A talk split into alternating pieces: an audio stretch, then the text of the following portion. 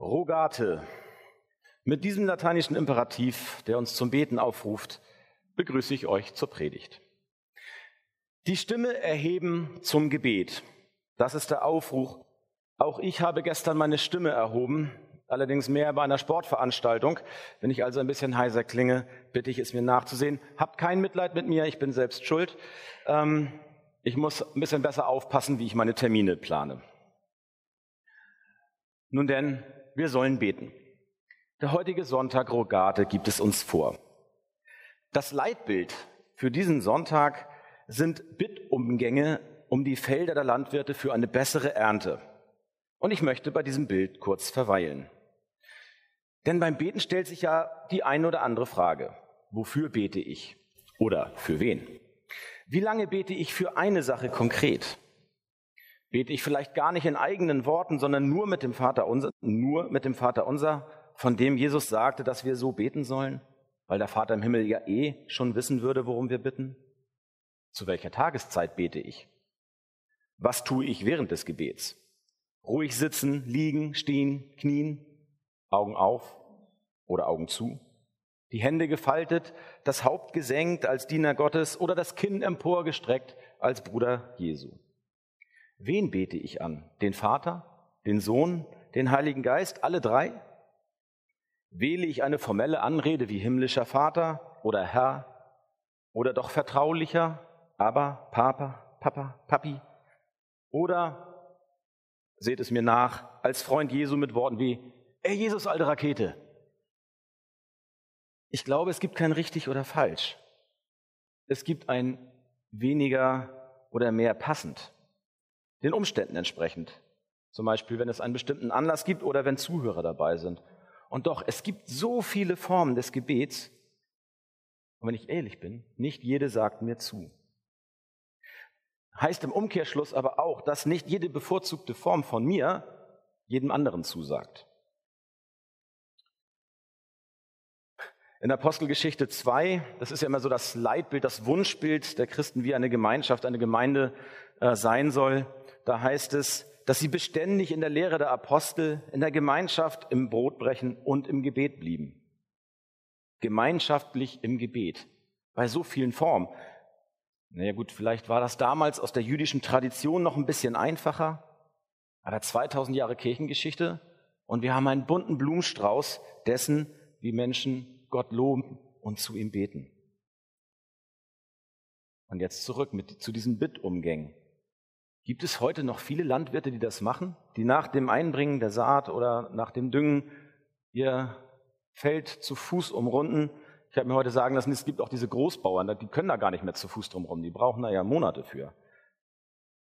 Aber das hat man früher gemacht. Wenn das heute noch Menschen machen, vielleicht nicht die, die Mehrheit. Ich habe da mal auf mich geschlossen. Ich habe einen Garten und ich habe eine Traumvorstellung davon, wie mein Rasen aussehen sollte. Saftig grün und vor allen Dingen nur Gras. Wenn ich da jetzt so reingucke, wächst da auch noch so das ein oder andere, allen voran Klee und Schafgarbe. Und wer weiß, wer das auch im Rasen hat und versucht da was gegen zu machen, das ist nicht leicht. Und manchmal, wenn ich Zeit habe, setze ich mich in meinen Garten mit meinem alten Kartoffelschälmesser und meinem Eimer und dann steche ich die Schafgabe raus und versuche dem Klee Herr zu werden mit Wurzeln. Dann mache ich eimerweise voll und hinterher sieht der Rasen sehr lediert aus. Noch weiter weg von meiner Traumvorstellung, wie so ein schöner, saftig grüner Rasen aussehen sollte. Ich bin aber tatsächlich noch nie auf die Idee gekommen, einfach immer um einen Rasen rumzugehen, zu beten für einen saftig grünen Rasen, für eine Mehrung der Gräser, und eine Minderung der ungewollten Gewächse. Warum bin ich eigentlich noch nie auf die Idee gekommen, bis zu diesem Zeitpunkt, wo ich mich auf diese Predigt vorbereiten habe? Ja, warum eigentlich nicht? Wenn ich es täte, es gäbe ja eigentlich nur zwei Möglichkeiten, was passieren könnte. Die erste, Klee und Co. lassen sich überhaupt nicht von meinem Gebet beeindrucken und wachsen weiter fröhlich vor sich hin. Also, wie jetzt auch. Wenn ich das alles versuche da rauszukriegen, dann geht es zwar weg, aber wenn ich zwei Wochen nichts tue, kommt es wieder. Also meinem Rasen geht es weniger schlecht als vorher. Aber meine Zeit mit Gott, die ich dabei verbracht habe, die ist mehr geworden. Vielleicht geht es gar nicht so sehr um meinen Rasen. Vielleicht geht es auch, und vielleicht sollte ich das so sehen, um meine Beziehung zu Gott, die wächst. Ich meine, ich bete ja für Wachstum. Ist doch nicht schlecht, wenn mein eigener Glaube wächst, wenn meine eigene Beziehung zu Gott wächst. Und die andere Möglichkeit wäre natürlich, es gilt es vielleicht auszuprobieren, dass ich dann doch den perfekten Rasen sehe, den ich im Moment nur sehe, wenn ich meine Augen schließe. Aber nicht, wenn ich aus dem Fenster gucke oder draufstehe. Kennt ihr das auch? Wenn man von draußen guckt, sieht es eigentlich gar nicht so schlimm aus, wenn man von oben so. Und wenn man dann noch einen Sohn hat, der die ganze, das ganze Jahr über Fußball spielt, es wird nichts. Nun gut. Aber in beiden Fällen, egal ob der Rasen so bleibt, wie er ist, oder ob er saftig grün wird, gewinnen tue ich. Denn ich verbringe Zeit mit Gott. Ich kann nur gewinnen. Rogate. Betet. Wir haben den Predigtext gehört in der Lesung. Da sagt Jesus, es kommt eine Zeit, da braucht ihr mich nicht mehr, um dem Vater eure Bitten mitzuteilen. Und das ist damals eine absolute Neuheit gewesen. Wir sind damit aufgewachsen. Heinke hat das gesagt, sie ist damit aufgewachsen. Wir kennen das nicht anders. Wir haben keinen Mittler kennengelernt, zu dem wir unsere Bitten geben, der sie dann zu Gott trägt. Damals unvorstellbar. Und zumindest auch durch die Priesterschaft überhaupt nicht gewollt. Das war ja eine Machtposition. Wer wollte die denn loswerden? Aber Jesus sagt deutlich, und das gilt auch für uns heute, der Vater hat uns lieb, weil wir Jesus lieben. Und weil wir wissen, dass Jesus Gottes Sohn ist. Und deswegen dürfen wir uns direkt an ihn wenden. Diese Erkenntnis, Jesus ist Gottes Sohn. Da gibt es einige Beispiele, wo, wo Petrus sagt, du bist der Christus. Und Jesus sagt, das hat dir der Herr gesagt. Das ist eine besondere Erkenntnis. Das ist nicht von dir aus selbst passiert. Und das ebnet uns den Weg zum Herrn. Deswegen können wir beten. Rogate können wir tun. Wir können um unseren Garten gehen oder einfach so, zu jeder Zeit irgendwo beten. Zu jeder Zeit. Es ist nicht die 110 oder die 112, die er uns an die Hand gegeben hat. Natürlich auch das. Aber es ist nicht nur ein Notruf in schlimmen Situationen, sondern immer. Ruf mal die 110 an und frag, wie das Wetter wird. Das Amt auf der Gegenstelle wird nicht begeistert sein.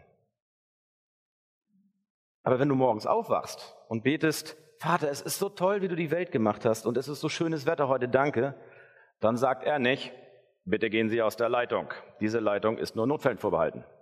Sondern Gott freut sich, dass wir mit ihm reden. Nicht nur die großen, schwergewichtigen Dinge. Ich glaube, er freut sich auch über die kleinen Dinge. Das ist wieder so ein Punkt, den ich erst gelernt habe oder neu gelernt habe oder anders gelernt habe, seit ich Kinder habe. Wenn meine Tochter mich morgens anstrahlt und Hallo Papa sagt, dann weiß ich, wie Gott sich fühlt, wenn ich zu ihm bete. Ungefähr. Das ist zumindest mein Bild, mit dem ich mir das so vorstelle. Und trotzdem, manchmal komme ich so in die Tendenz, das doch so ein bisschen so als Notrufleitung verkommen zu lassen, obwohl es so überhaupt nicht gedacht war. Jesus hat ja nicht den Mittler entfernt, damit wir das Gebet sorgsam in eine Schachtel tun und nur rausholen, wenn es wirklich wichtig wird, sondern damit wir es leben Immer. Ein Freund von mir, das ist schon ein paar Jahre her, hat mich mal gefragt, wofür ich denn so bete. Und dann habe ich ihm das so erzählt und auch dann damals von meiner aktuellen Gebetserhörung mal vorgeschwärmt. Und er meinte dann triumphiert, das kann ja gar nicht sein, so ein Gebet wird ja nicht erhört. Habe ich nachgefragt, warum das denn nicht? Und dann sagt er, ja, du hast ja für deinen eigenen Vorteil gebetet. Das wird nicht erhört. Na, ich gedacht, wieso das denn nicht? Mal abgesehen davon, dass das in dem Fall gar nicht zutraf. Wie kommt man zu der Vorstellung, wir dürfen nicht für unseren eigenen Vorteil beten? Ob das immer sinnvoll ist? Mal ganz weggestellt. Aber die Frage, geht es grundsätzlich? Und da finde ich so schön, dass Jesus hier in diesem Text ja auch sagt, bittet, so werdet ihr empfangen, auf dass eure Freude vollkommen sei. Also nicht bittet, damit jemand anders sich freut, sondern bittet, damit ihr euch freut. Bete, damit, damit du dich freust. Ich darf so beten, dass ich vollkommene Freude erlebe, auch wenn es erhört wird. Ich darf beten und mich daran freuen, auch ohne die Erhörung. Einfach weil ja die Beziehung so in den Vordergrund gestellt wird. Beten ist Reden mit Gott. Stellt sich die persönlich, die, mir persönlich die Frage, warum mache ich das eigentlich so selten und manchmal so kompliziert? Und mit so selten meine ich jetzt gar nicht mal so sehr nur diesen Zeitaspekt. Also ich bete schon täglich. Aber ich bete häufig nur impulsgesteuert. Ich sehe was, ich bete. Ich höre was, ich bete. Ich erlebe was, ich bete. Direkt. So gleich, ohne Zögern und kurz. Wenn ich zögere, dann bete ich vielleicht gar nicht mehr. Jedenfalls nicht dafür. Dann ist das manchmal weg. Ich weiß nicht, ob es euch genauso geht. Aber ich bin getrieben von Terminen und Pflichten und das ist nur die halbe Wahrheit, ich bin auch getrieben von anderen Erlebnissen. Ich hätte mich natürlich auch gestern Nachmittag nochmal voll auf diesen Gottesdienst konzentrieren können. Stattdessen war ich bei einer Sportveranstaltung und habe geguckt, was meine Stimme so aushalten kann. Ich habe während der ganzen Zeit nicht, nicht gebetet. Also manchmal ist das so, dann, ist, dann, dann trifft uns das Beten und wir machen es sofort. Und ich weiß nicht, ob ihr das kennt. Manchmal ist es weg. Und dann guckt man hinterher und sagt, Mensch, dafür wollte ich eigentlich gebetet haben. Und ich glaube, wenn, wenn das Gebet wirklich so dieses, diesen alltäglichen Charakter kriegt, so über diesen Gebetsumgängen oder einfach dauerhaft im Gebet bleiben, wie auch immer das dann aussehen soll, würde da helfen. Und plötzlich bekommt aber auch die Aussage von Jesus, dass das Vaterunser reicht, eine ganz neue Bedeutung. So für die gestressten Mitager wie mich eine Zeitersparnis, eine Hilfe, nichts zu vergessen und eine Erleichterung meiner Seele, denn ich gebe ja auch ein Stück Verantwortung ab. Und zwar die Verantwortung, dass Gott nur die Gebete erhört, deren Anliegen ich auch klar und präzise vorgetragen habe. Ich darf das Vaterunser beten, weil der Vater im Himmel eh weiß, worum es mir geht, was mein Herz möchte, und er wird es erhören. Mein Verstand ist beschränkt, die Möglichkeit, mich auszudrücken, noch mehr. Und manchmal rede ich zu schnell. Falls das heute wieder der Fall ist, tut mir leid. Es kann erleichtert sein, einiges im Vater unser zu lassen. Heißt ja nicht, das ist immer so die Gefahr, wenn man sagt, wenn man das eine so hervorhebt, dass man sagt, das andere brauchen wir gar nicht mehr. Natürlich ist auch das Beten in eigenen Worten ähm, unheimlich hilfreich, weil manchmal hilft es auch, uns, das, uns selber zu formulieren. Und manchmal hilft es auch, einfach einen Psalm aus der Bibel zu lesen. Und ähm, ich war mal beim Seelsorger und der hat gesagt, Mensch, wenn du ein Problem hast mit dem Lautbeten, versuch doch mal einfach die Psalmen laut zu beten. Und hat, verwies so auf das Bild der Juden vor der Klagemauer. Ich weiß nicht, ob ihr das kennt. Wie die davor stehen und beten. Da kommt keiner auf die Idee, das leise zu tun. Die stehen da und wedeln mit den Armen und sind laut. Das ist für die normal. Dieses leise Stille im Kämmerlein ist auch so ein bisschen westliche Erfindung. Und ich, so dieser, diesen Mix zu erwischen zwischen Vater unser eigenen Worten, Psalm leise, Psalm laut und das alles aus einem Gefühl der Freiheit heraus. Und jetzt kommt die Kunst, ist ja kein Zwang, sondern hilfreich und lobenswert, wenn wir die Freiheit des Betens erleben. Kein, oh nein, ich muss ja noch für XY beten, sondern, hey, ich kann beten. Das ist ein Geschenk, keine Folter. Was ich in den Predigtext mit reingenommen habe, was offiziell gar nicht dazugehört, ist diese Erkenntnis der Jünger, wo es heißt, siehe, nun redest du frei heraus und nicht in einem Bild. Und wo sie sich freuen nach dem Motto, jetzt haben sie es begriffen. Und das finde ich sehr lehrreich. Deswegen fand ich es auch so wichtig, dass es drin ist. Denn um das mal einzuschieben, vielen Menschen und mir früher mehr als heute, aber heute auch teilweise noch bedenken, wenn wir Jesus einmal leibhaftig sehen, wenn er einmal hier wäre und wir ihm begegnen könnten und sehen, was er tut, das würde doch alle Zweifel ein für alle Mal beseitigen. Wir alles so einmal Jesus erleben und fertig. So live mit Augen und so. Aber die Bibel berichtet das anders. Und auch Jesus reagiert anders und weist darauf hin. Also es gibt ja verschiedene Bibelübersetzungen. Eine ist zum Beispiel immer in meinem Kopf. Die ist immer so ein bisschen anders.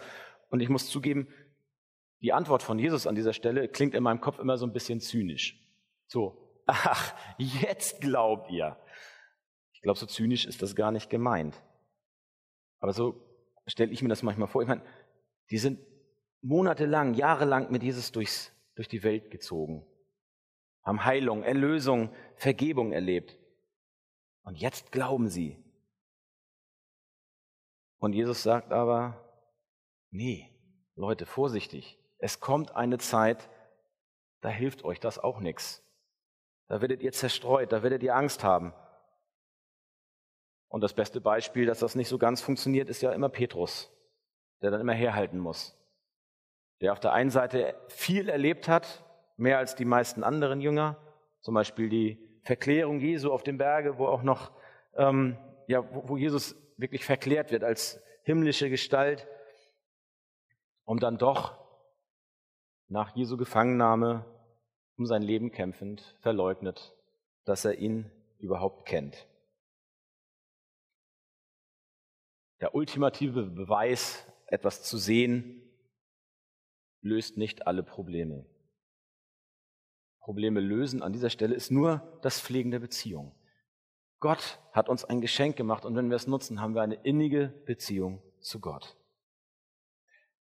Insofern auf, lasst uns gehen um den eigenen Rasen. Denn nicht der Rasen ist das Ziel, sondern das Gebet. Ihr kennt vielleicht die alten Reime. Danken schützt vor Wanken, Loben zieht nach oben. Da steckt viel Weisheit drin. Und man kann es auch verallgemeinern. Achtung, beten heißt in Gottes Gegenwart treten. Nicht immer nur gucken, was ist das Ziel des Gebets, sondern das Beten selber.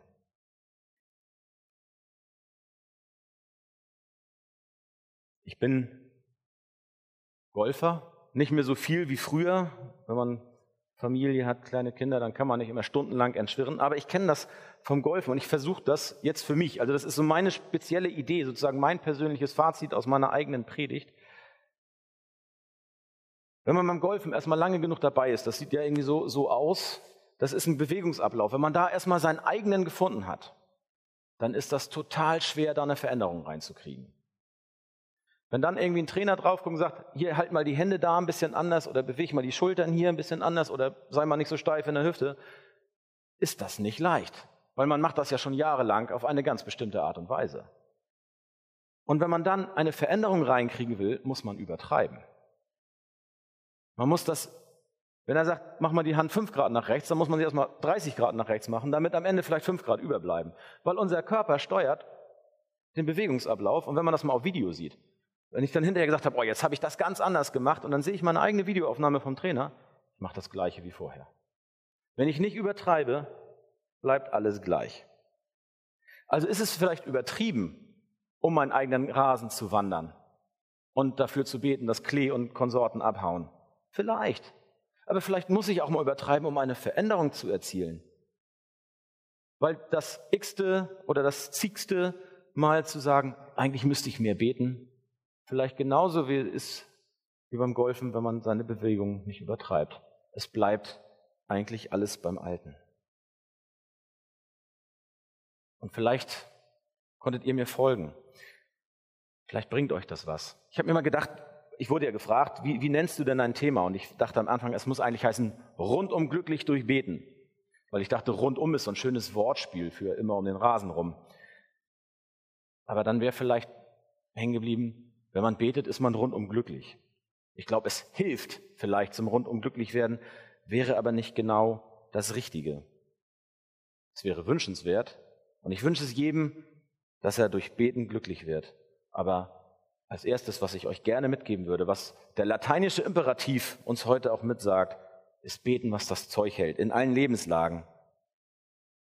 Einfach überall einstreuen und vielleicht mal ein bisschen mehr tun, ausprobieren, nicht im Sinne von Pflicht, sondern einfach mal, um das eigene Leben so ein bisschen anzukurbeln. Das Gebetsleben anzukurbeln. Einfach mal was Neues probieren. Und sei es das Gehen um den eigenen Rasen. Rogate. Betet. Amen.